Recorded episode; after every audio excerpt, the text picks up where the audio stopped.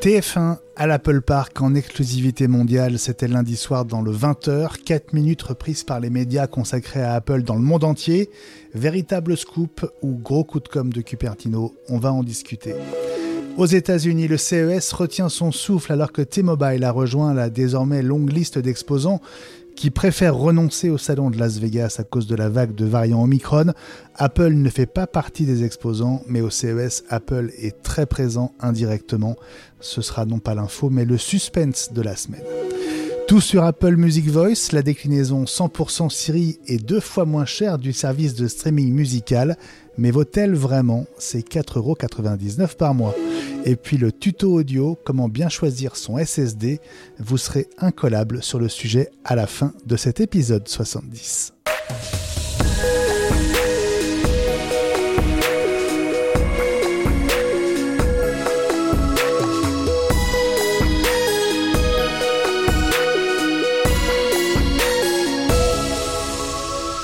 Bonjour, bonsoir à chacune et chacun d'entre vous. Joyeux Noël avec 24 heures d'avance, ou peut-être pas, si vous nous écoutez après le premier réveillon de cette fin 2021. Bienvenue dans iWeek, la semaine Apple, le podcast, 18e épisode de la saison 2. Salut à mes complices du soir, ils sont deux. Euh, je commence par toi, Elie Abitbol, MCS Group. Hello Ellie Bonsoir Benjamin, bonsoir Gilles, bonsoir tout le monde Est-ce que les marmites sont prêtes? Écoute, euh, oui. Hmm. Oui, oui. petit quel sera le menu? Un petit, un petit avant-goût?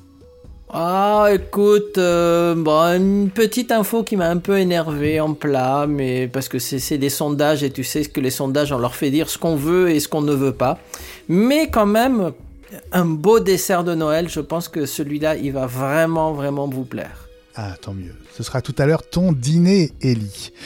Et bonsoir aussi à toi, Gilles Dounès, co-auteur d'iPod Backstage notamment. Bonsoir Benjamin, bonsoir Ellie, et bonsoir à tout le monde. De quoi vraiment tout en faire un plat, Ellie On verra. C'est sa spécialité, tu sais bien. Bon Gilles, on inaugure ce soir avec toi une nouvelle chronique dans iWeek. Euh, elle s'appelle Le Focus de Gilles. Alors c'est quoi le pitch, Gilles? Il s'agit de revenir sur une information de la semaine écoulée sans que ça puisse forcément mériter l'info de la semaine, mais euh, ça mérite quand même une, mise en perspective. En l'occurrence, la, la rumeur que nous avions évoquée la semaine dernière à propos d'un iPhone 14 doté d'un capteur à 48 mégapixels. On va donc y revenir avec toi dans cette nouvelle chronique, le focus de Gilles tout à l'heure iWeek, la semaine Apple, euh, c'est aussi sur Twitter, at iWeekNews. Followez-nous évidemment et utilisez le hashtag iWeekLSA pour nous faire parvenir vos messages et vos réactions. Soutenez-nous sur patreon.com slash iWeek, hyper important à partir d'un euro cinquante par semaine. Merci à nos contributeurs. Et puis essayez i5, le podcast compagnon d'iWeek, 5 minutes par jour, 5 jours par semaine, avec l'essentiel de l'actu Apple, chaude comme un pain au chocolat, dans vos oreilles sur Spotify et Apple Podcast, 4,99€ seulement par mois pour plus de 20 épisodes. Et puis bon, c'est Noël, alors lancez-vous, vous soutiendrez aussi notre boulot et vous ferez une bonne action. Dans un instant, le CES en suspens, tout sur Apple Music Voice, mais tout d'abord, retour sur le 20h de TF1 et cette exclusivité mondiale, je cite, à l'Apple Park.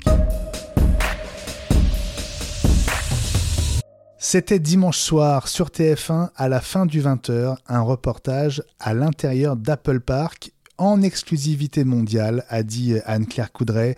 L'une de nos équipes a pu pénétrer au cœur du siège d'Apple, le bâtiment de bureau le plus cher et le plus secret de la planète.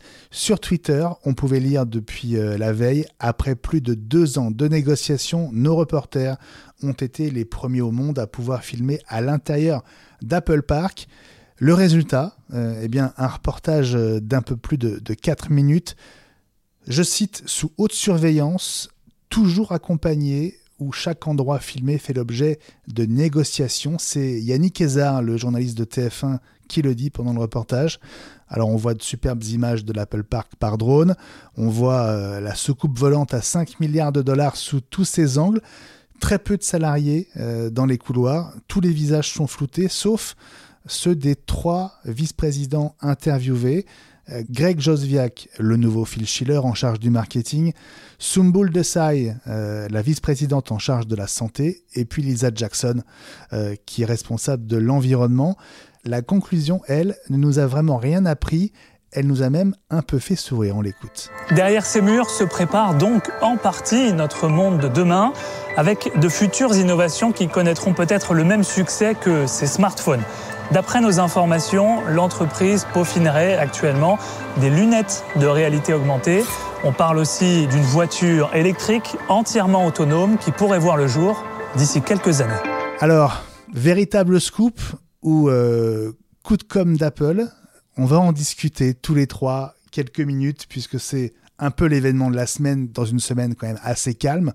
Euh, vous avez tous les deux vu ce, reportage. Euh, d'abord, votre, première réaction euh, au bout de ces quatre minutes, Ellie? Moi, j'en ai deux. La, première, c'est que c'est effectivement un coup de com pour les deux, parce que aussi bien TF1 a fait le buzz, et Apple ben, a donné une image très très polissée de, de la société.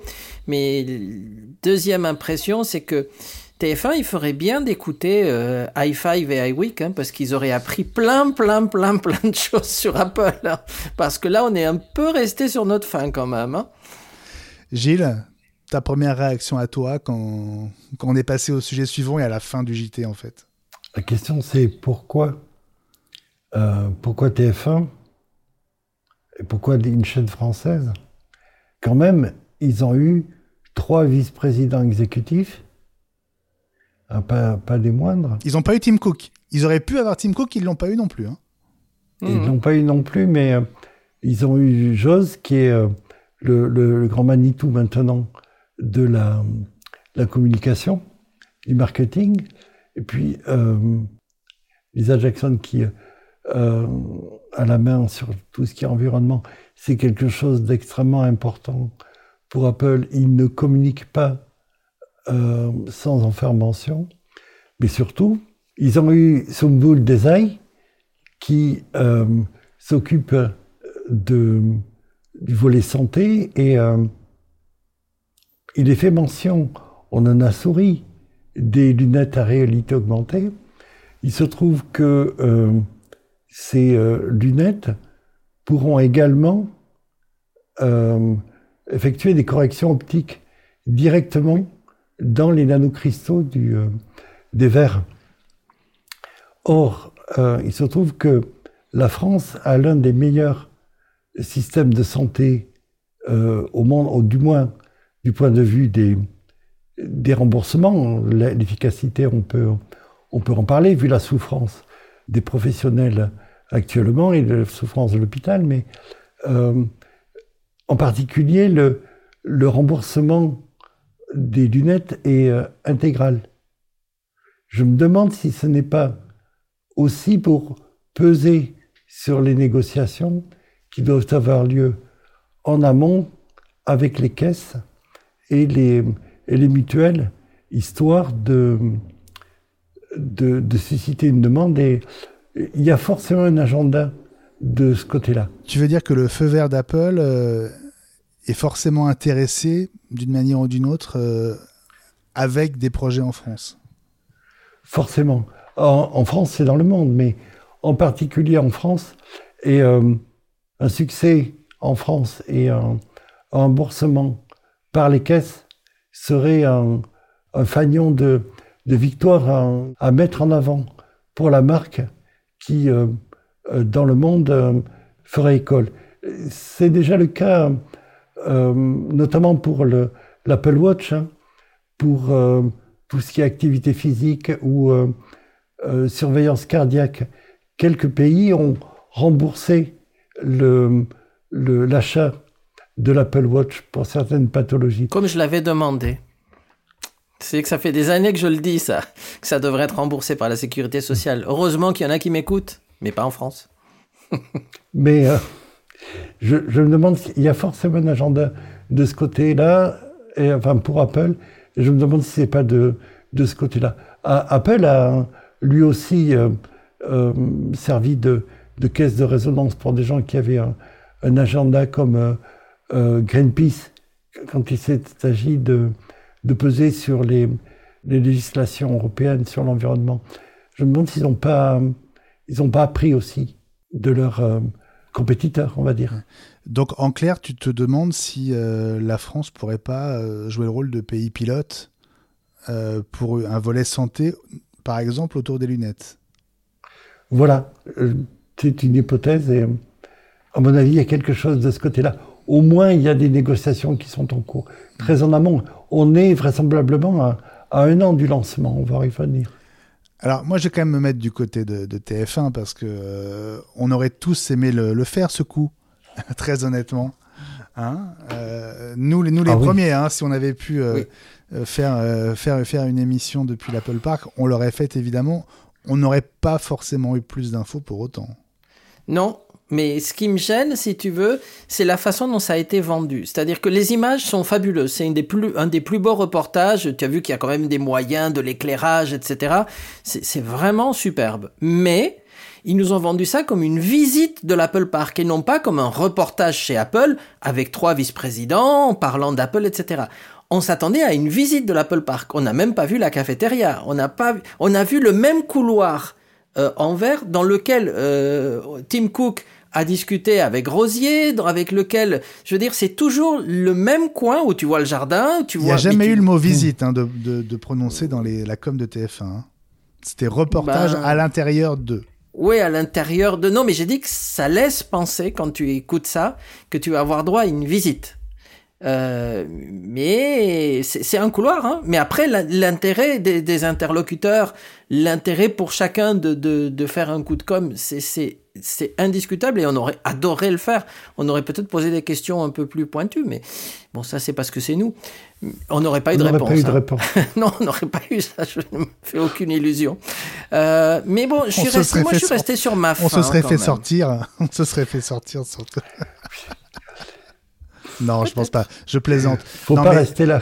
Il y, y a, une certitude, c'est que je pense que l'ensemble euh, de la visite de TF1, du reportage de TF1, a dû être extrêmement bordé euh, avant, avant qu'il quitte Paris, même probablement.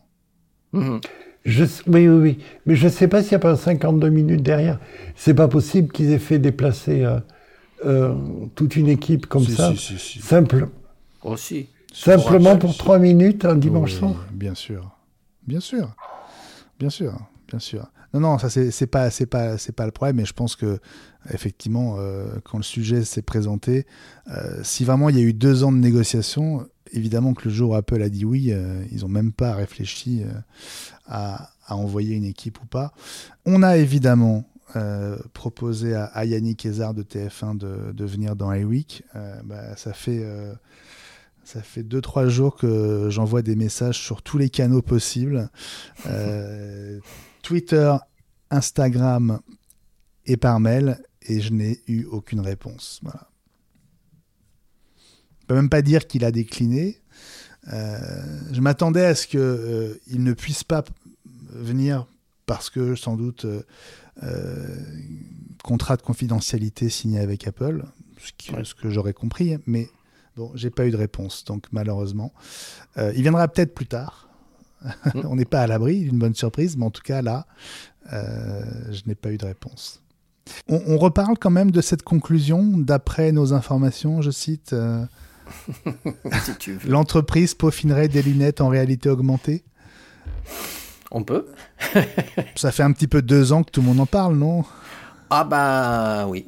C'est pour ça que je disais qu'il fallait qu'ils nous écoutent de temps en temps, parce qu'ils auraient pu nous sortir un grand scoop, euh, mais euh, je sais pas, une photo de l'Apple Car euh, sortie d'un tiroir, et ah Mais non, non, c'est vrai que oui. Mon proto des lunettes. Oui. Alors, il y a le côté presque ridicule pour nous d'entendre ça, parce que ça fait deux ans qu'on ne parle que de ça, donc c'est clairement pas une révélation ni un scoop.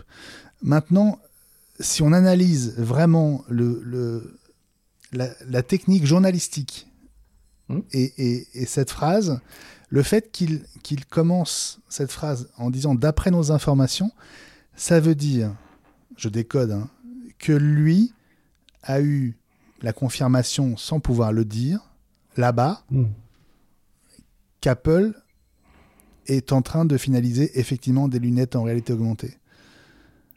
Ou un casque, enfin. Il aurait, un il, aurait, il, aurait, il aurait dû le dire différemment pour pas qu'on ait l'impression euh, d'être Hibernatus qui se réveille après 2-3 ans dans la glace. Mais Oui. ce que je comprends, c'est qu'il a eu la confirmation en fait. Mmh. De toute façon, Tim Cook l'a dit hein, clairement, hein, à plusieurs reprises, donc plus, plus confirmé que ça. Oui, voilà. Non, mais je, voilà, je pense que la tournure aurait mérité d'être différente pour, Hmm. voilà, pour montrer qu'il apportait quelque chose euh, et qu'il ne, confir- et qu'il ne se contentait pas juste de reprendre ce que tout le monde dit depuis deux ans. Mais euh, le d'après nos informations veut dire, à mon avis, que lui a eu des, des indices sur place. C'est pour Oui, ça sur- aussi que ça aurait été intéressant de l'avoir euh, avec nous pour en parler avec lui. Eh oui. Mais surtout que chaque mot, chaque mot a dû être de toute façon vu et corrigé par Apple euh, avant que ça soit diffusé. hein. Alors je suis pas sûr. hein. Je, suis- non, je pense que je pense que ces mots à lui, euh, il y a que TF1 qui Mm. euh, qui a qui Mais- a qui a la Mais capacité. deux ans de de- négociation, à mon avis, tout Oui, était discuté. Je pense que je pense que c'est plus le- les conditions de tournage des journalistes euh, de l'équipe sur place qui pouvaient filmer, pas filmer, euh, qui pourrait avoir une interview sur quel sujet ils pourraient les faire parler, euh, combien de temps ils auraient avec chaque. Je pense que tout ça a été Hmm. a été cadré. Euh, il est probable que Apple ait je, je- je ne sais pas, hein, mais euh, je, je présume euh, qu'Apple ait rappelé que euh, on ne parle pas des produits qui ne sont pas annoncés, comme ils le font en général à chaque fois. Euh, et puis voilà, en revanche, je pense que tout le commentaire de, de- de Yannick Kézar est complètement euh, sa liberté de journaliste. Et, euh, je- Apple a, à mon avis, certainement pas eu son mot à dire sur ça. Mais euh, je l'espère et je le crois en plus. Euh, Il ne euh, demande pas en général à avoir un mot à dire sur le, mais les non, pas- les frais. Ouais. Les faits sont sacrés, les commentaires sont libres, hein, ils sont très respectueux de, oui, oui, je pense. de ça. Mais je pense, par contre, pense. les sujets, les sujets et les, les intervenants ils n'étaient pas là par hasard. Mais c'est vrai que j'aurais. Enfin, parmi les questions que j'aurais et que j'aimerais lui poser, c'est notamment qu'il nous explique euh, euh, aussi le tournage des images, d'illustrations. C'est vrai que c'est parmi Mm. les plus belles images qu'on ait vues de l'Apple Park. Euh, Est-ce que les images de drone sont des images qui ont, qui ont été faites pour TF1 à cette occasion? Est-ce qu'ils ont récupéré des images qui existaient déjà? Euh, Combien de temps ils ont, ils ont eu pour les filmer? Enfin, voilà, Quel matos ils ont utilisé? Voilà, C'est le genre de, de questions que j'aurais euh, aussi aimé euh, lui poser. Ça viendra peut-être. Euh, en tout cas, si vous n'avez pas vu le, le reportage, il est euh, en replay sur, euh, sur le site de LCI. Euh, vous le trouverez assez facilement, euh, évidemment, parce qu'il est, il est, il est relativement mis en avant. Voilà, c'était l'événement de la semaine. Dans un instant, on va parler de- d'Apple Music Voice euh, avec Ellie qui va nous dire tout ce qu'on ne sait pas encore, on espère. Euh, Dans un premier temps, on va s'arrêter sur euh, le souffle coupé des organisateurs du CES aux États-Unis euh, à moins de 15 jours du salon. Eh bien, sa, tenue est de plus en plus hypothétique à cause du Covid. À tout de suite. Le CES 2022 commence dans 12 jours, mais c'est théorique parce que même si euh, le site web du CES affirme que le compte à rebours est lancé, eh bien la tenue même du salon est de plus en plus au conditionnel avec l'annulation de la participation d'un nombre croissant d'exposants et, euh, et pas des moindres.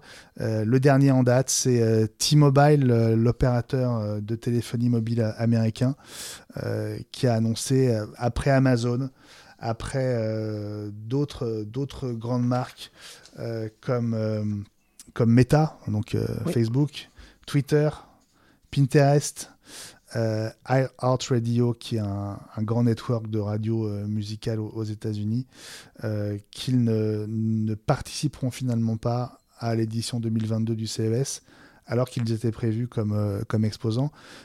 Aussi grosse défection hein, de, des médias tech américains, c'est peut-être même presque le plus, le plus inquiétant. The Verge, CNET, Engadget, TechCrunch, TechRadar, Tom's Guide.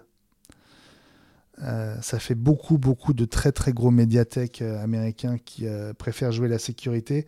Alors, tous mettent en avant la même préoccupation, à savoir la santé de leur personnel et, et des visiteurs du salon. Et on se demande pendant combien de temps les organisateurs du CES vont pouvoir encore tenir. Je le dis avec d'autant plus d'intérêt que je suis censé partir dans exactement 7 jours pour les États-Unis pour le CES. Et oui. Et euh, j'y croyais encore jusqu'à il y a 48 heures. Et là, j'avoue que euh, ça me semble très, très, très mal parti. Euh, alors que Joe Biden est plutôt rassurant. ah C'est là où je serais inquiet, moi. il essaye en tout cas. En tout cas, en continuant de miser sur la vaccination plus que sur la, fermeture et le confinement. Mais, euh, mais du point de vue de, de l'organisation de ces grands événements, ça, ça s'avère très très compliqué et le, le calendrier est, très mauvais parce qu'on se retrouve à nouveau euh, au cœur de l'hiver. C'est comme ça, hein, le CES c'est un salon du mois de janvier, donc euh, en été ça va mieux, mais, mais en plein mois de janvier c'est la, cata comme l'an dernier. Euh, le CES 2021 avait été un, CES totalement virtuel. Cette année, ils, espéraient en 2022 euh, faire revenir en présentiel les exposants et les visiteurs. Euh, eh ben c'est plutôt mal parti. Il y avait pas loin de 2000 exposants hein, qui, avaient, signé pour revenir à Vegas contre 4000 à peu près hein, en, 2019. Donc on était déjà à 50% de, des exposants d'il y a deux ans. Euh, Apple est, pas, est pas dans la liste hein, des exposants du CES, Ellie. Non. Euh, on le sait tous les deux parce que on, on s'y est, euh, on s'y est retrouvé il y a, il y a quoi deux ans maintenant, trois ans? Oui, ah ben, avant le Covid, hein. ouais, c'est ça, juste avant le Covid. et pourtant, il y a, y, a, y a, pas mal de, il y a pas mal d'actu dans l'écosystème Apple au CES hein, à suivre. Oui, il y a dans un des halls, il y a ce, coin Apple euh, écosystème où on voit beaucoup d'accessoires, etc. Il n'y a pas euh, vraiment d'énormes produits, mais il y a toujours des tas de petites choses à trouver. Et pareil dans le domaine des accessoires, de la santé, il y a des marques américaines qu'on connaît moins en Europe, qu'on découvre là-bas, ou des marques chinoises, ou des. Donc c'est toujours très intéressant d'y aller. Dès la fin de la Macworld, euh, dès l'annonce de la fin de la Macworld, l'année suivante, il y a eu un, un, essaimage hein, au sens euh, euh, apicole du terme. Ils sont tous les, exposants de, de l'écosystème Apple, une bonne partie d'entre eux, se sont posés dans l'État voisin et, ont été à, Las Vegas, d'autant que les, les deux événements étaient concomitants. Oui, bien sûr. Nous, on faisait les deux. Début du mois de janvier. Ouais, moi aussi, certaines années, effectivement, je, je passais du CES à, Macworld. C'était bien pratique d'ailleurs de, pouvoir, oh pouvoir, euh, faire les deux euh, sur un seul voyage. Voilà, bon, on va pas faire beaucoup plus long parce que euh, ça peut d'abord évoluer à n'importe quel moment. Ce qui va sans doute faire pencher la balance à, défaut de d'évolution de la stratégie du côté de Washington, ça va être euh, la décision des, gros exposants qui sont pour l'instant euh, en stand-by. Euh, je pense à Sony, à Samsung, à Google, qui disent tous suivre les conditions sanitaires presque heure par heure et qui vont probablement, dans les, heures qui viennent, soit confirmer leur présence, soit, l'annuler à leur tour. C'est vrai que si les très très gros décidaient aussi de, renoncer au CES, on voit mal comment le, salon pourrait, euh, pourrait euh, se tenir en, présentiel. Voilà. je dis ça en sachant que le, montage des stands a évidemment commencé hein, dans les hauts. Bah oui. Donc j'imagine, ça doit être un, ça doit être un, un arrache-cœur pour, pour tout le monde en ce moment de, de prendre ce genre de décision. Allez, on se retrouve dans, quelques instants avec un sujet beaucoup plus guiré. On va se mettre de la musique plein les oreilles avec euh, la nouvelle version d'Apple Music. Elle est deux fois moins chère, elle repose entièrement sur Siri et Ellie va tout nous dire sur Apple Music Voice. Le dossier de la semaine, c'est donc Apple Music Voice avec toi Ellie, cette nouvelle version d'Apple Music, euh, deux fois moins chère, c'est ce qu'on voit tout de suite. Et après, reste à, reste à l'essayer et peut-être à l'adopter alors. Oui, alors euh, il y a des choses qu'elle fait, des choses qu'elle ne fait pas. Euh, et quand on dit des choses qu'elle fait, qu'on ne pensait pas qu'elle faisait. Hein, donc on, a eu une petite explication euh, assez complète hein, de, de, ce que ça fait. Et donc, bon, déjà, qu'est-ce que ça fait pour 4,99$, 4,99$, je suppose en France? Ben, On peut accéder à toutes les chansons. Donc les 90 millions de chansons, on peut accéder aux playlists et on peut accéder aux stations de radio. Donc tout ça à travers Siri. Mais il y a aussi une in-app, c'est-à-dire qu'avec l'application musique, si on a le musique, le voice music plan, il y a des infos qui s'affichent dans la dans l'appli. C'est pas uniquement euh, euh, vocal, mais pas tout.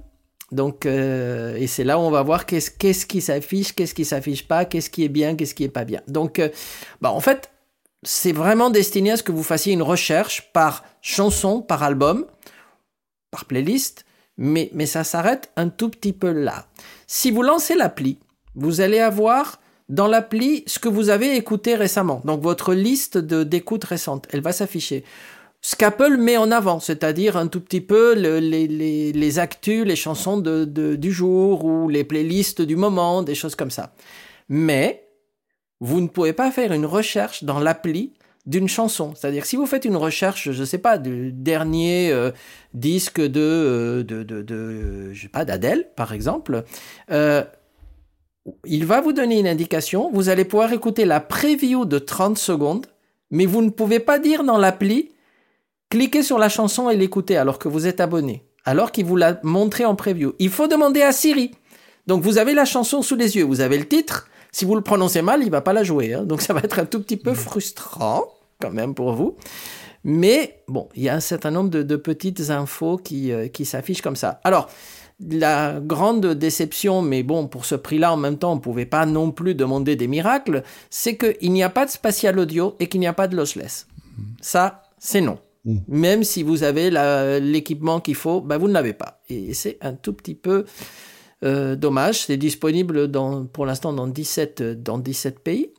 Et euh, alors, qu'est-ce qu'on peut dire? Alors, bah, en fait, typiquement, on peut dire joue telle chanson de tel, de tel chanteur ou de tel groupe. Joue-moi les meilleures chansons d'Elton John. Joue-moi le nouvel album d'Ed Sheeran, par exemple. Bon, des choses comme ça, il le fait. Ou joue-moi des chansons pop des années 80. Très bien, ça, il va le faire. Euh, donc euh, bon, déjà, déjà, ça c'est pas mal. Hein, euh, honnêtement, c'est pas mal. Alors, quelles sont les limitations? Bah, comme on a dit, l'interface à travers l'appli est limitée. Bah, moi j'aurais préféré que ça fasse un peu plus. On peut pas se baser trop sur l'expérience, sur, sur, ce qu'on a écouté, parce que c'est difficile à le, à le vocaliser. Mais pour le reste, euh, c'est une expérience qui est pas mal pour 4,99€, 90 millions de chansons, euh, pour peu qu'on arrive à repérer et à savoir ce qu'on veut écouter. Je ne doute pas que le jeune public, parce que ça s'adresse plutôt aux jeunes, mm. eux, ils savent exactement ce qu'ils veulent écouter, donc euh, ils vont pas se laisser surprendre par une playlist créée par un spécialiste manuellement, comme, comme Apple le mettait en avant, ou par un automate comme comme c'est le cas de Spotify. Non, les jeunes vont dire bah je veux aujourd'hui je vais écouter du rap ou je vais écouter telle telle chanson euh, qu'on aurait d'ailleurs du mal à chercher nous-mêmes euh, par une interface textuelle parce que c'est souvent difficile à comprendre mais les jeunes savent très bien trouver ce qu'ils ce veulent. Donc euh, moi je dirais que c'est c'est bien, honnêtement, c'est bien. si on renonce, alors après la question c'est est-ce que ça vaut pas la peine d'avoir la version à 9 euros et avoir le tout, parce que cette version-là marche aussi avec, euh, avec HomePod, marche aussi avec Siri, mais vous avez l'ensemble de l'expérience visuelle. Mais bon, c'est du simple double, hein, donc pour bah certains budgets, pour bah certains budgets, ça joue. Alors, j'avais lu qu'on n'avait ni les pochettes ni les paroles. Alors, on n'a pas les paroles. Les pochettes, oui, ça, les pochettes s'affichent, mais pas les paroles. Bon, pour l'instant, c'est une expérience limitée. Hein. C'était un petit test, hein, puisqu'on a droit à un essai gratuit. Hein. Donc, ceux qui veulent tester peuvent. Euh, vous, pouvez tester cette expérience euh, pendant, je crois, un mois. Donc. Euh, Et après, la question que je me posais, c'est par rapport à, Siri. Et si on galère à, localiser un, nom d'album ou un morceau, tu vois ce que je veux dire? Je ah repose la question de Fabrice de, la semaine dernière. C'est, on ne sait jamais s'il faut parler à Siri euh, en anglais anglais ou en anglais qui a un accent français.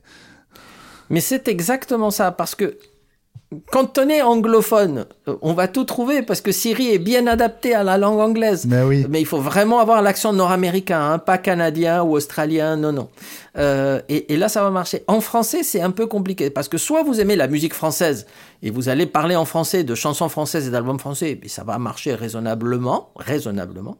Mais si jamais vous demandez un album en anglais Bah en oui. parlant français, hmm, Non, non, je ne suis pas d'accord. Euh, D'abord, pour euh, cette version, euh, c'est vraiment construit autour de l'e- l'expérience vocale pour une génération qui fait 36 trucs en même temps. Et en général, l'écran, ils le regardent pour, pour WhatsApp, pour TikTok ou Instagram. Et la, la commande de, de musique se fait très naturellement de façon vocale. Je pense que c'est vachement bien, euh, bien vu. Mais pour ce qui est du, euh, de l'accent, j'ai j'ai, euh, eu les pires difficultés. Moi, je lui demande en, en, en français, euh, version Jacques Delors, euh, du style euh, Dis Siri, lance le premier album de Catebush. Et il me, il me lance Kate Bush. ah, voilà. Ah, ça doit être pour ça, parce que moi j'ai essayé marché. et euh, mais tu vois, moi j'ai essayé et franchement l'expérience est bon, elle était déjà, elle est pas pire qu'avant, mais elle est pas mieux. C'est-à-dire que j'étais un tout petit peu déçu. Maintenant. Je, je ne sais pas ce qu'il a fait, mais ça fait Tu, peur. peux- tu peux parler à Siri Il- pour il arrêter aussi. Hein. Il m'a lancé The Kick Inside. Dis Siri, arrête. Dis Siri, arrête.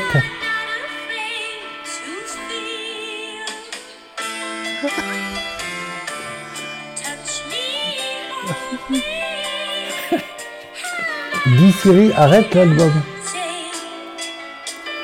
Dis Siri, arrête la musique.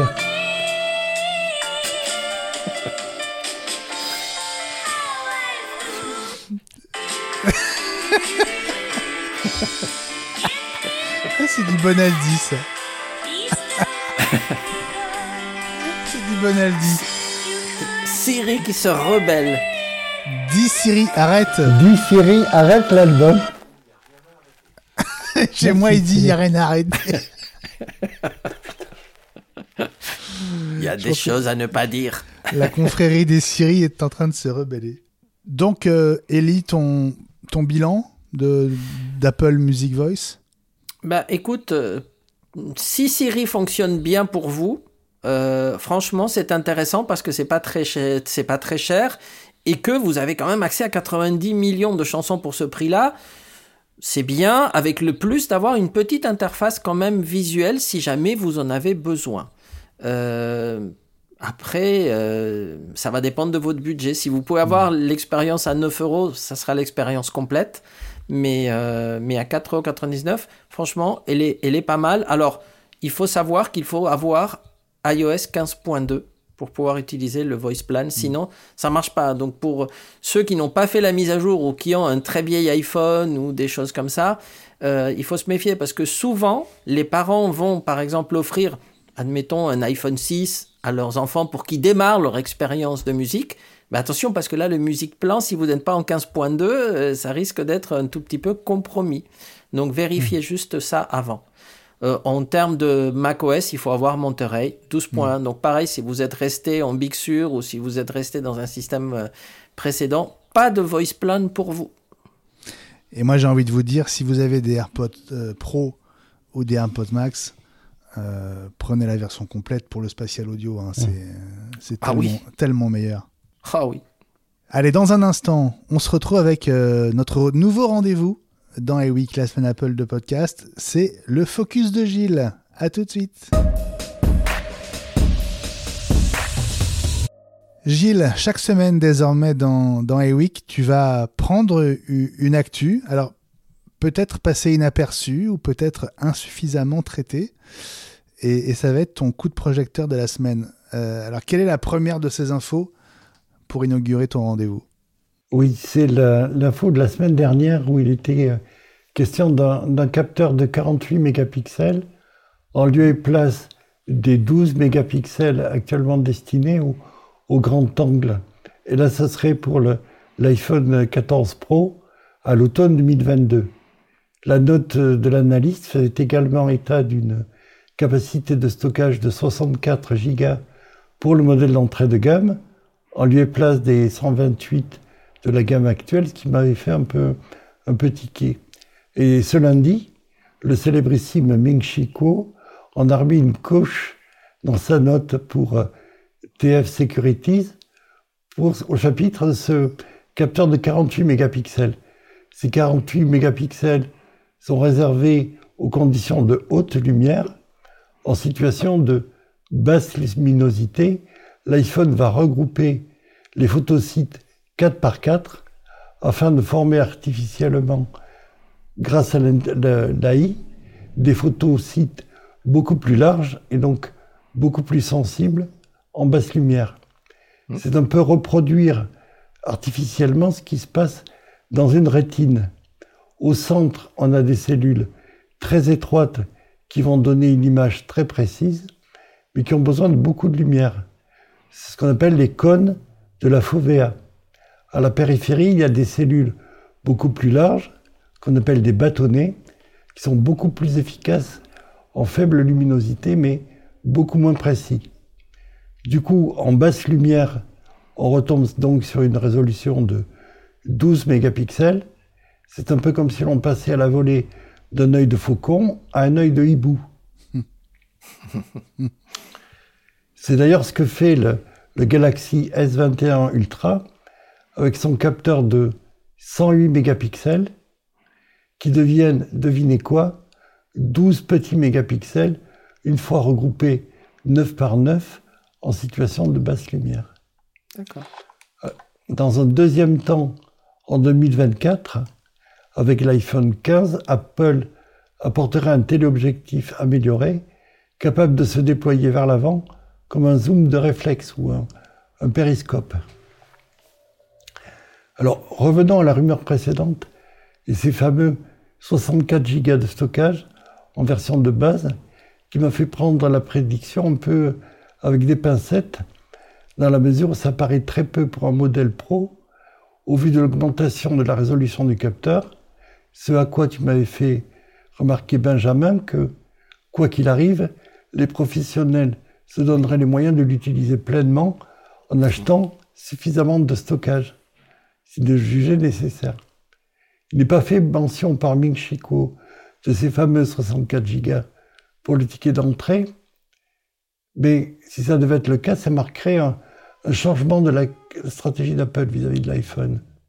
C'est pas seulement les professionnels de la prise de vue ou les passionnés d'image qui s'offrent un iPhone Pro depuis le lancement de la gamme.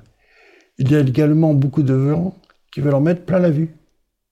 Du coup, si Apple réduit vraiment la capacité de stockage de ce modèle Pro au minimum syndical, comme il le fait déjà depuis des années sur les modèles professionnels de la gamme Mac, on peut penser au Mac Pro en particulier, c'est qu'ils ont derrière la tête destiné l'iPhone Pro véritablement aux professionnels et aux amateurs avancés, et vraisemblablement ils ont autre chose sous le coude en direction des flambeurs, des influenceuses et des oligarques qui débarquent chez Eli pour remplir les soutes de leurs avions privés.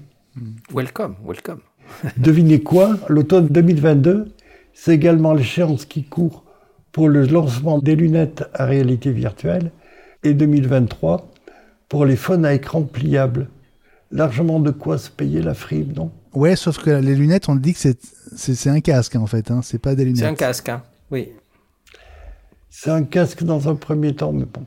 Les lunettes 2024, 2024-2025, les, hmm. les, lunettes, hein. pas avant. On s'y perd déjà, donc. Euh, on s'y voit déjà. En tout cas, ce casque, il est bien prévu euh, pour la fin de l'année prochaine. Même Ming Chi Kuo, que tu cites, euh, Gilles, euh, a redit ces dernières heures que il ne serait pas lancé au deuxième trimestre comme il l'avait espéré à un moment. En revanche, on parle bien d'une présentation technologique à la WDC en juin et d'un lancement au quatrième trimestre 2022. Donc j'allais dire pour les gens très riches. oui, tu peux le dire. on sait pas en fait, on sait pas. Merci Gilles pour ce premier focus dans iWeek et euh, bah, la semaine prochaine pour le, le suivant.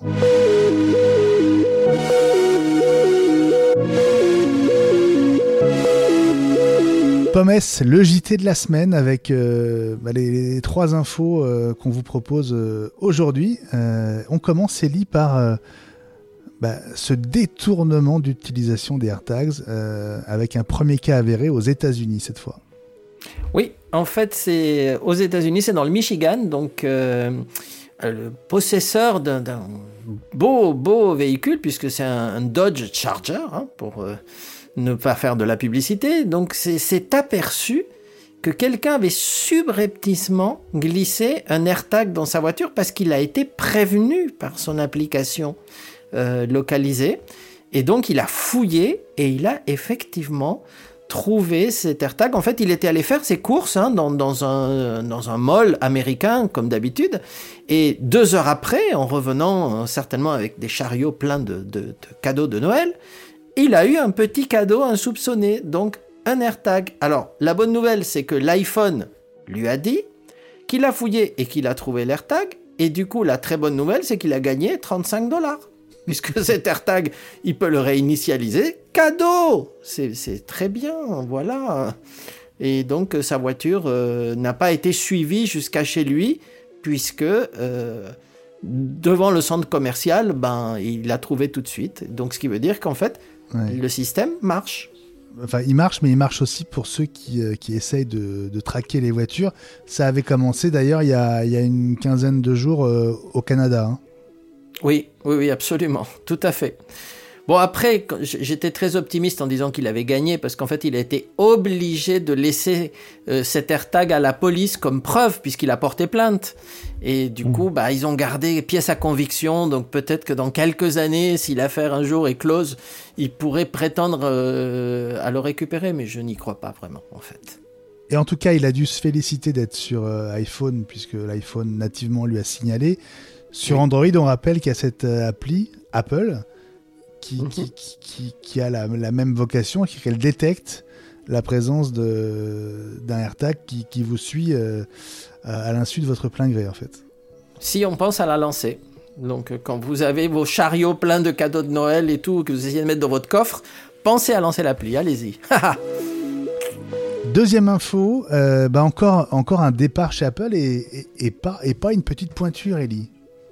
Et non, parce que justement, c'est quelqu'un, on a parlé tout à l'heure de Jose, et ben c'est quelqu'un qui, qui était son, son second, puisque c'était le vice-président en charge du marketing, donc euh, quand même un poste assez important chez Apple, euh, monsieur qui s'appelle Nick Lowe, et qui était euh, chez Apple depuis un peu plus de deux ans, si, si je me rappelle bien. Oui, on en avait parlé, et il s'occupait en fait de tout ce qui était marketing, communication et euh, intégration, donc euh, ce qui est un poste assez, assez important. Et, euh, et en fait, les raisons de son départ ne sont pas très claires. Ben, en fait, il s'occupait pas mal de, de, toute la stratégie numérique, etc. Ça n'a pas dû coller, hein. Deux ans. Ben, en fait, il était arrivé chez Apple, j'ai regardé un peu plus en détail, en juin 2019 juin 2019. Donc il aurait fêté peut-être ses trois ans s'il était arrivé jusqu'au mois de juin de cette année. Et, euh, et, à l'époque, quand il était euh, arrivé chez Apple, il avait fait des déclarations très dithyrambiques en disant que c'était la chance de sa vie euh, d'être embauché chez Apple. Bah, ça a été une courte chance, mais, mais on n'en sait pas plus. Et en, en, particulier, on lui doit en fait des campagnes comme celle de euh, tourné sur iPhone, vous savez, shot on iPhone. Mm. Donc euh, tous ces, ces, petits films, euh, etc. Et c'était aussi lui qui était euh, à l'origine de quelque chose qui a super bien marché dans les Apple Store, qui était le programme Today at Apple, c'est-à-dire mm. en fait le fait de créer une sorte d'actu dans l'Apple Store tous les jours pour inviter les gens à venir passer en fait la soirée euh, pour découvrir une technologie, un invité, une chanson, un groupe, etc. Donc c'était vraiment, ça c'était une, superbe opération. On était, nous, très jaloux parce qu'évidemment, on est incapable de sortir une opération par jour comme ça tous les soirs chez nous, mais euh, ça lui avait valu un grand prix à Cannes puisque revenons à la région. Donc, euh, et ça c'était mm. c'était avant. C'était avant qu'il occupe cette place-là il y a vraisemblablement quelque chose d'une une, divergence dans un, projet qu'il a, qu'il a porté et qui lui tenait à cœur, mais je me demande s'il n'était pas aussi au confluent de, de plusieurs compétences, dans la mesure où il reportait directement à, à, Greg Josviak, tu l'as dit, mais mhm. il y a Stella Lowe également qui est senior vice-présidente pour la communication. Il y a Thor Mayren qui est vice-président pour le marketing et la, communication en marketing. Donc, euh, il, était peut-être pas non plus très à l'aise hmm. euh, par rapport à un certain nombre de, de collègues. Oui, de compétences et de, de personnalités. Bon, en tout cas, euh, je crois qu'il est pour rien dans l'affaire du point orange, hein, Ellie. Alors, quelle affaire Quelle affaire Parce que ça a mis en émoi toute la communauté créative. Euh, ce point orange que, nous avons vu, mais peut-être que nous, on y a prêté un peu moins attention, puisqu'on a l'habitude de l'avoir sur, euh, sur nos iPhones depuis un moment. Dès que vous utilisez soit la caméra, soit le microphone, et que vous avez Monterey, donc la dernière version euh, de l'OS indispensable si vous avez évidemment une machine M1 ou M1 Pro parce que sinon euh, ça ne marche pas. Euh, vous avez, dès que vous utilisez la caméra ou le micro, un petit point orange qui apparaît dans la barre de menu là où il y a le euh, centre de contrôle. Vous savez, c'est cette petite icône avec deux petits deux petits, euh, c'est pas des cercles, mais mhm. des, bon, vous voyez de quoi je veux parler. J'ai un peu de mal à le décrire, mais c'est de... centre. deux barres l'une sur l'autre. Euh, voilà. Et donc il y, a un, il y, a un point orange qui apparaît effectivement euh, il est là, à cet endroit-là. je le vois là. Voilà, donc si tu as une machine sous Monterey, tu, tu le vois certainement, puisque tu dois avoir ta caméra en marche. Hein. Mhm. Et pourquoi est-ce que ça pose un problème? C'est parce que Lorsque on fait une présentation en plein écran, par exemple, tous les gens qui font de la production vidéo ou qui font du live dans un concert ou euh, euh, des choses comme ça, et qui projettent cette image sur un vidéoprojecteur, des fois c'est euh, enregistré pour être diffusé en régie télé ou des choses comme ça, ben, il y a un point orange et apparemment ça les dérange parce qu'en plein écran, admettons, vous avez un fond noir, ben, vous avez un point orange qui est en haut, au milieu, et on peut se demander pourquoi. Et ils ont tout essayé parce qu'on ne peut pas l'enlever en fait. Hein. Donc ils ont essayé de dire bah ok alors on va passer l'image uniquement sur l'écran externe donc sans barre de menu. Mais alors là le point Apple sournois qu'ils sont le point du coup est plus gros. Donc euh, ok il n'y a pas de menu mais il y a un point plus gros donc c'est pire.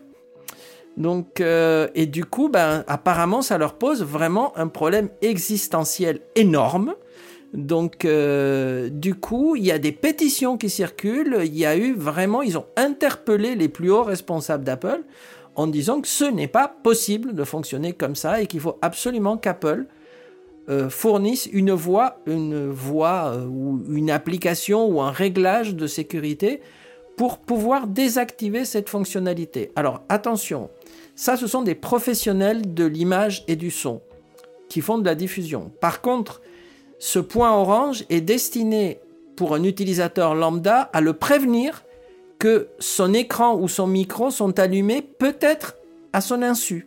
Donc pour Apple, c'est extrêmement important parce qu'ils ne veulent pas qu'il puisse être accusé que quelqu'un, par un malware ou quelque chose comme ça, prend le contrôle de la caméra et du micro de, de son appareil. Donc, mm. c'est compliqué à gérer. Il y a même eu, en fait, sous la pression, hein, Apple aurait fourni un outil euh, que je ne sais pas où, trouver parce que j'ai essayé, euh, qu'on peut lancer sous terminal. Donc cet outil s'appelle Undot. Et quand on le lance sous terminal en ayant tapé le mot de passe administrateur, etc., ça enlève l'indicateur. Mais attention, à la prochaine mise à jour de macOS, ça va ça va sauter. Donc euh, c'est une c'est une mesure très très provisoire. Et en fait euh, euh, tout en parlant parce que j'avais essayé tout à l'heure voir si ça marchait, je ne l'avais pas trouvé. Mais si en fait je n'étais pas allé assez loin, en fait on peut trouver cet outil dans GitHub, vous savez, l'endroit où tous les projets en cours se, se, trouvent. Donc si quelqu'un a le problème aujourd'hui et ne fait pas de mise à jour euh, dans, un futur proche euh, et qu'il est en 12, macOS 12. Je n'ai pas fait l'essai sous, sous 12.1, mais je vais le faire. ben, il peut euh, télécharger ce, ce- ce- ces quelques octets. hein. C'est en fait une commande terminale et, et il tape, une fois que c'est installé, un dot et clac, le petit, le petit point de Discord disparaît pour le moment. Voilà. Bon, merci. Merci, Ellie, pour, euh, bah, pour cette info euh, assez, euh, assez savoureuse. C'est c'est pas grand-chose. Il est tout petit, ce point. hein. Mais Oui, Dites-nous si ça vous gêne je comprends dans- bien. Non, mais dans. Twitter. je comprends bien. euh, c'est bien sur, euh, effectivement, c'est des, des exports à plein écran, etc., où on veut juste avoir une image et on a en plus un point orange qu'on souhaite Oui. pas. Je, je comprends très bien le, le problème. C'est tout, euh, tout, tout, tout bien vu. Merci Ellie, merci Gilles. Euh, ben, on se retrouve dans un instant pour l'actu sous un autre angle. C'est les rumeurs de la semaine.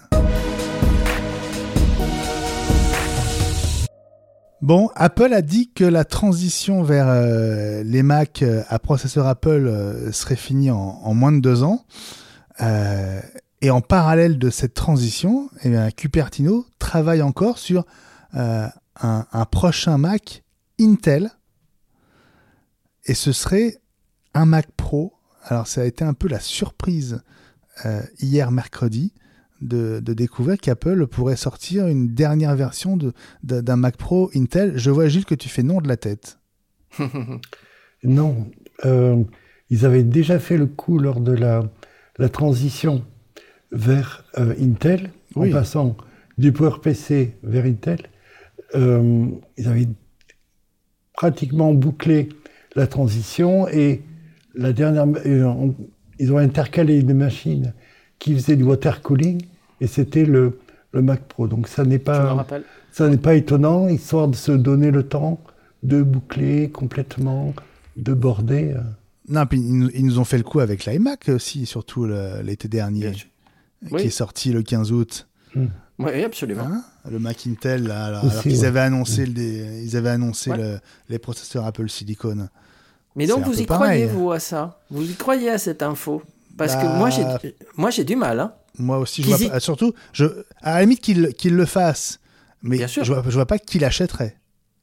Mais c'est exactement ça. Parce que qu'ils y travaillent pour avoir une sorte de plan B des fois que Ouais. euh, euh, la transition marcherait pas, je pourrais comprendre. Mais dans l'article, il parle en fait de, du fait qu'Apple travaille sur le Mac Pro, donc M2, ou on, verra à quoi.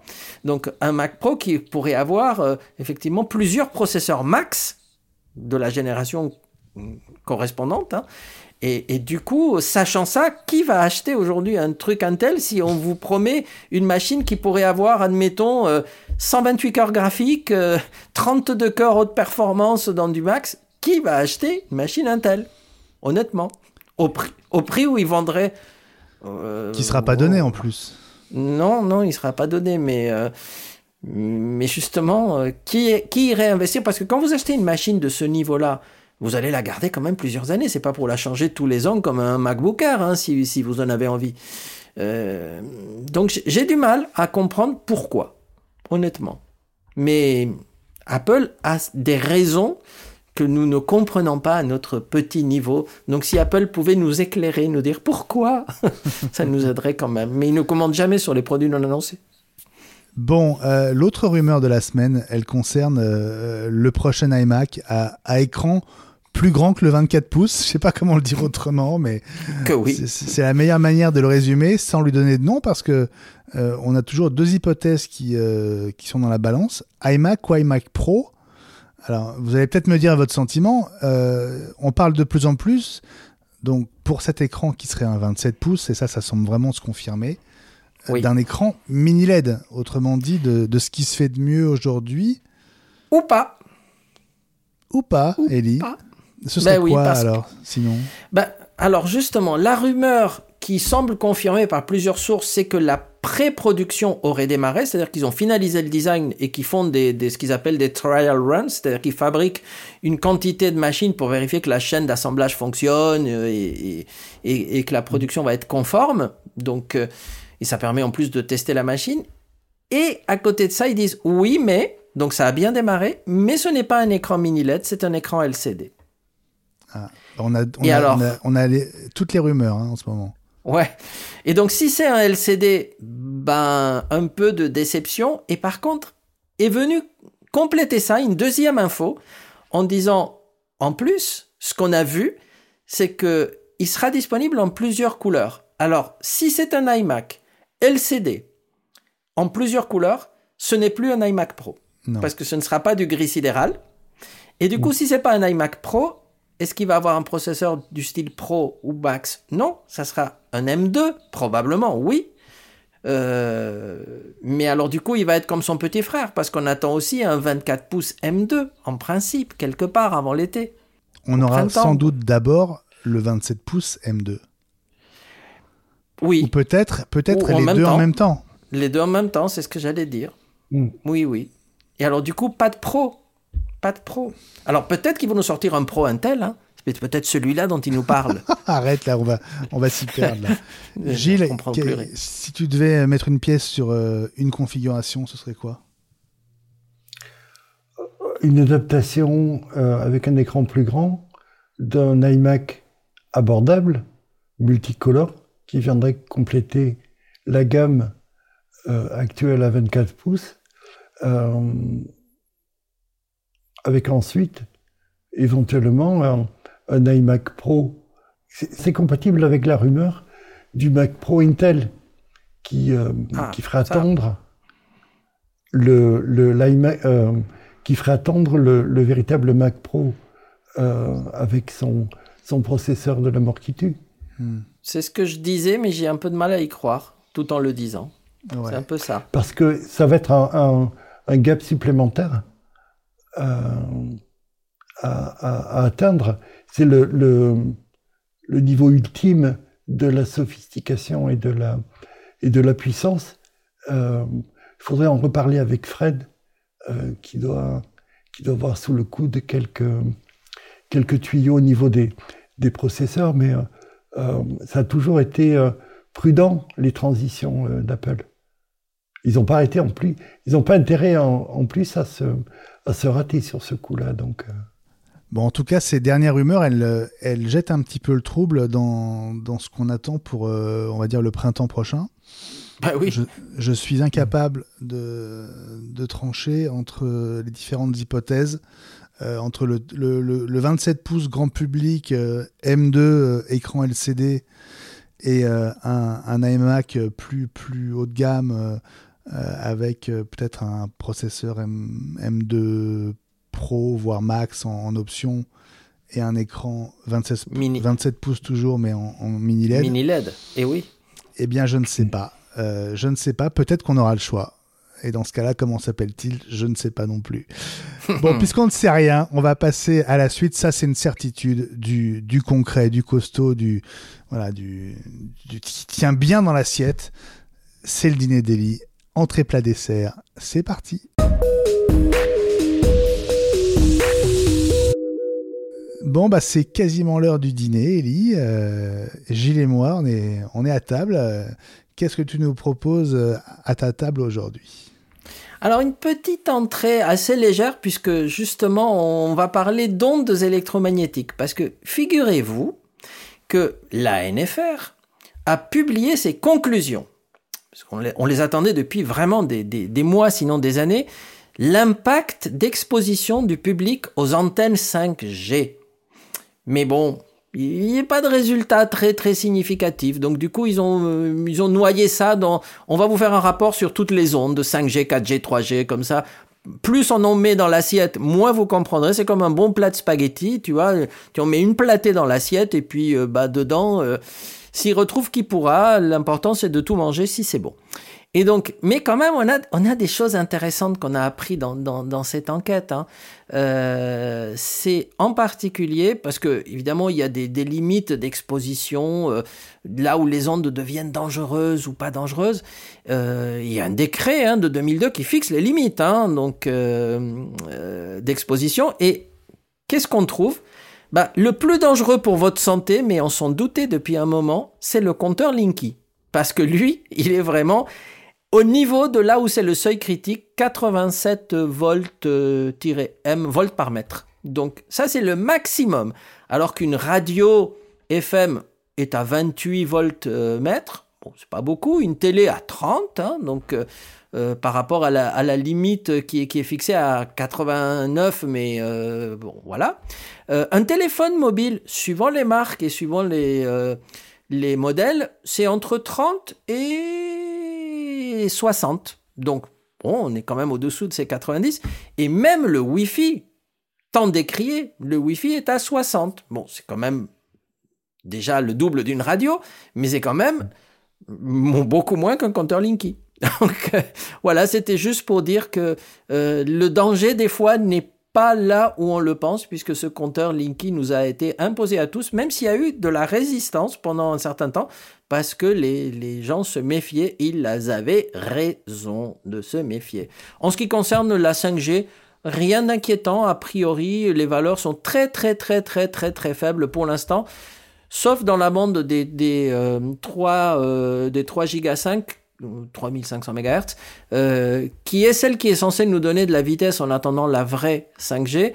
Mais pour l'instant, il semblerait, il semblerait que les opérateurs ne l'ont pas activé ou que les utilisateurs ne savent pas comment en profiter euh, parce qu'il y a eu extrêmement peu de, euh, antennes euh, 3 Go 5 qui soient actives en France, même si elles ont été déployées. Pour l'instant, ça c'est le rapport actuel. Voilà. Même après la troisième dose de vaccin?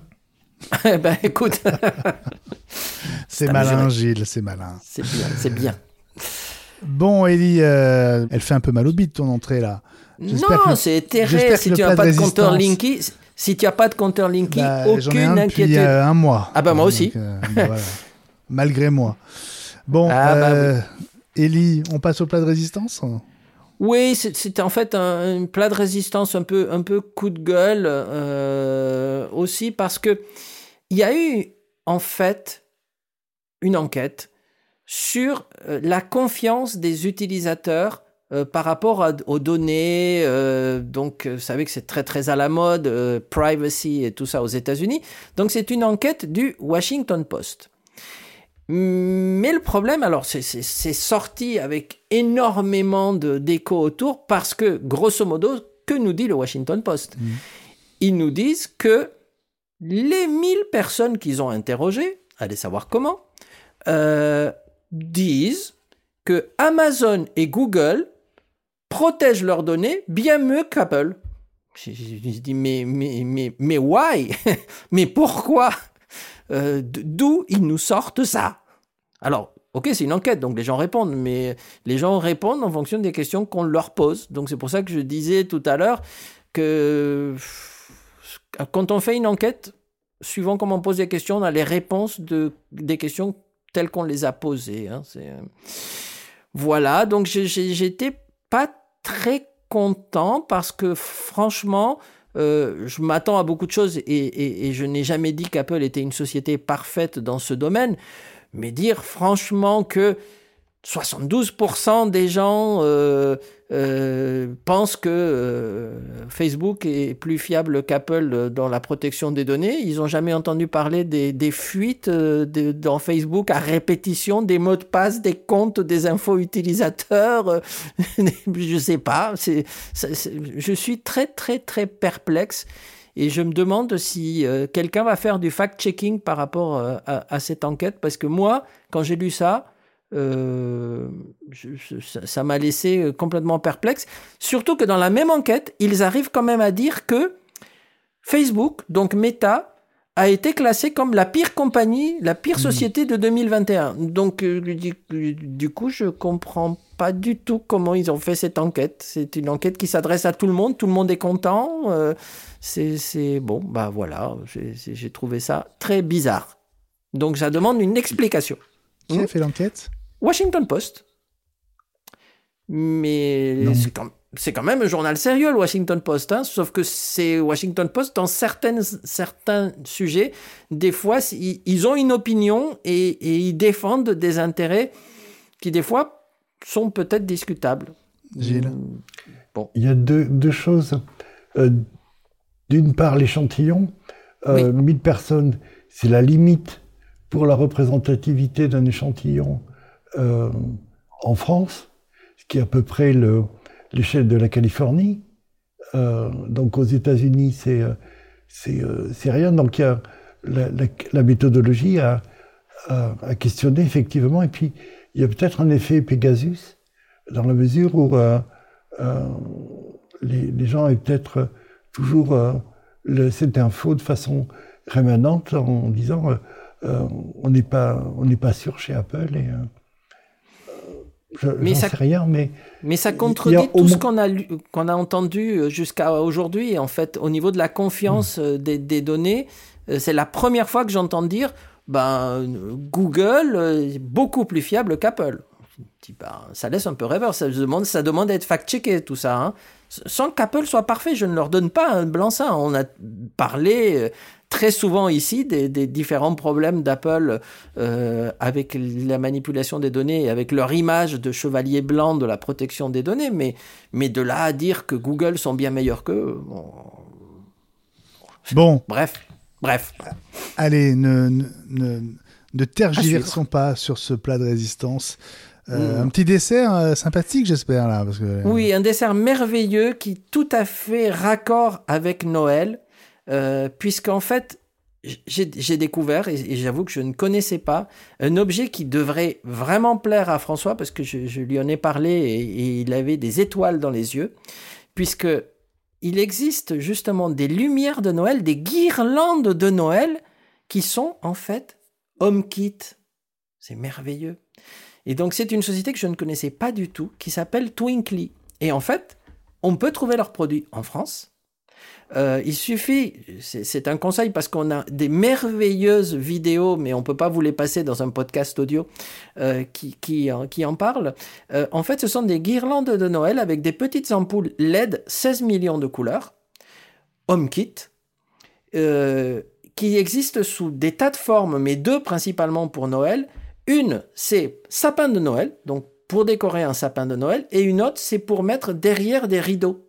Donc, euh, et ça fait des effets. Alors, je vous conseille vraiment à tous euh, d'aller sur YouTube si vous voulez voir les vidéos et vous tapez le mot-clé Twinkly, T-W-I-N-K-L-Y, comme clignotement, clignotante, Twinkly. Euh, et sur Amazon, vous allez voir aussi leur, leur catalogue de, de, produits. Alors, grosso modo, ils ont un kit à 250 petites lampes avec le câble et le transfo qui va bien. Euh, ils ont des kits avec 400 et 600 lampes LED. Là, c'est vraiment pour les maisons américaines qu'on voit dans les films où il y a des rennes sur le toit, enfin, des, des, des, trucs incroyables. Euh, mais les effets spéciaux sont juste incroyables. Alors, quand on est sous HomeKit, on est limité à HomeKit, donc on peut choisir une couleur, une intensité, et puis euh, grosso mm. modo, c'est bon. Hein. Mais heureusement, ils ont une appli à eux qui permet de faire des effets de clignotement, des effets de balayage, des effets d'explosion. Et regardez les vidéos sur YouTube, ça va vous permettre de passer un Noël de rêve. Alors, comme je disais à François qui, qui euh, disait, mais il me faut ça. Euh, mm. je disais, oui, mais là, pour Noël de cette année, ça va être un tout petit peu difficile parce que même Amazon dit livraison le 27. Hein. Donc un peu tard pour Noël, mais pour l'an prochain, on va vous faire un Noël Twinkly. On vous montrera les vidéos. Je pense qu'entre François et moi, on va se tirer un peu une compétition amicale d'éclairage de, Noël. Euh, et, ça va être quelque chose. Mais en tout cas, on vous le conseille. Alors, c'est un tout petit peu cher. Enfin, un tout petit peu cher. 120 dollars le kit de 250 lampes avec le transfo, l'appli et tout ça. Bon, 120 dollars, mais c'est un peu cher, je suis d'accord. Mais en même temps, c'est HomeKit et c'est du LED. tu rajoutes la TVA et tu rajoutes le, les frais de douane. Non, mais c'est vendu par Amazon France, hein, donc euh, tu peux, tu peux l'acheter en France. D'accord. Bon, en, tout cas, tu as, as, de la chance que François soit pas, soit pas là parce qu'il t'a du coup laissé cette, euh, cette news pour ton dîner. Mais que yes Merci Elie pour euh, cet entrée plat dessert euh, juste avant le réveillon qu'on vous souhaite euh, festif et, joyeux. Faites bien attention à vous évidemment. Dans un instant, le tuto audio, je vais vous donner les, les 7 clés pour bien choisir votre prochain SSD. À tout de suite. Le tuto audio, aujourd'hui pas de pas à pas, mais plutôt un peu de pédagogie autour des SSD, ces supports de stockage qui sont en train de remplacer nos bons vieux disques durs à plateau. SSD comme Solid State Drive, de la mémoire flash comme dans les clés USB et les cartes SD, accessibles instantanément d'où un gain de temps spectaculaire. Chaque SSD est défini par sept caractéristiques. Les connaître et les comprendre vous permettra de mieux choisir votre prochain SSD. Première caractéristique, le facteur de forme. Les SSD existent principalement sous trois formes. 7 mm d'épaisseur, 2,5 pouces comme les disques durs à plateau pour ordinateur portable ou disques dits M2 qui sont le SSD réduit à sa plus petite expression. Ils sont deux fois plus petits environ qu'une barrette de mémoire vive. Deuxième caractéristique, l'interface de connexion. Les SSD M2 se branchent en interne à la carte mère via un connecteur PCIe. C'est l'interface la plus rapide jusqu'à 8 Go par seconde théoriquement, bien plus rapide que le NVMe entre 3 et 5 Go par seconde, plus rapide que le SATA 3 768 MB par seconde max et le SATA 2 384 MB par seconde. 3. La vitesse de lecture séquentielle pour les gros fichiers ou aléatoire, autrement dit la capacité de lire des bouts de mémoire qui ne se suivent pas. Un SSD en SATA est trois fois plus rapide en moyenne qu'un disque dur. Un SSD en NVMe est jusqu'à 20 fois plus rapide. 4. La vitesse d'écriture séquentielle et aléatoire. Autrement dit, combien un SSD peut encaisser par seconde? Là, on parle de la vitesse de copie de fichiers et de la vitesse d'installation des applications. L'écriture aléatoire est souvent nettement plus lente que l'écriture séquentielle, mais elle reste nettement plus rapide qu'avec un disque dur classique. 5. L'endurance. Combien de données pouvez-vous prévoir d'écrire sur un SSD avant qu'il ne rende l'âme? Un peu comme le nombre de cycles d'une batterie d'iPhone ou de MacBook Pro, on parle en TBW, en nombre de téraoctets écrits. L'endurance, c'est généralement en centaines de TBW et 2 à 3 fois celle d'un disque dur classique. Mais attention, un SSD n'est pas immortel. 6. Les IOPS. Input Output Operations per Second, le nombre d'opérations d'entrée-sortie par seconde, mesure complémentaire de la lecture-écriture. Et puis 7, tous les SSD sont à base de mémoire NAND, mais ces cellules peuvent être de différentes natures. Les plus chères sont faites de cellules SLC, plus coûteuses et offrant moins de capacité, mais qui supportent un plus grand nombre de cycles. À l'autre bout de l'échelle, les cellules TLC, PLC ou QLC sont moins chères, mais elles permettent plus de stockage. Entre les deux, les cellules MLC comme les SSD Samsung 860 Evo ou encore les EMLC. Et puis il reste un critère, c'est la capacité bien sûr.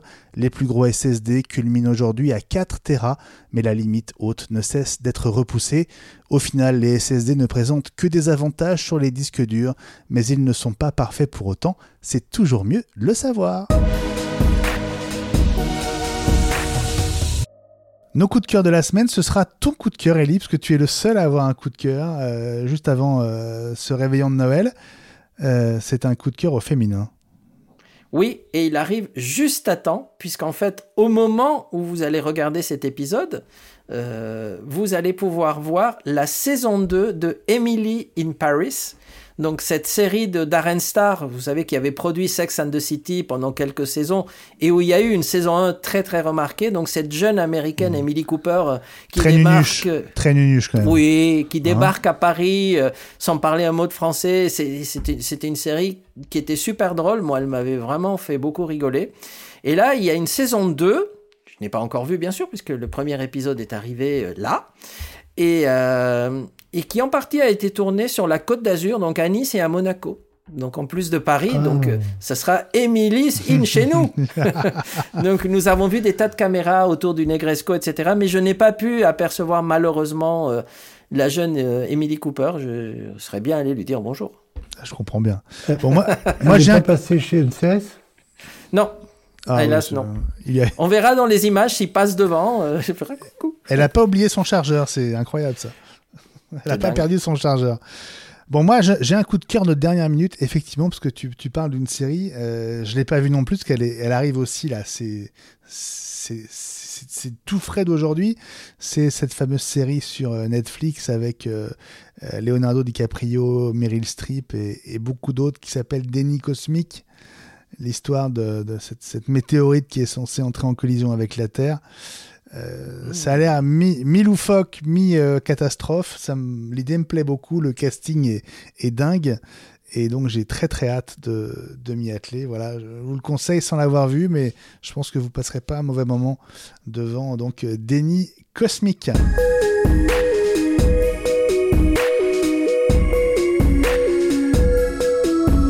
L'épisode 70 est terminé, comme on dit. Vive le 71 L'actu Apple continue évidemment euh, dès demain avec i5, votre dose Apple quotidienne.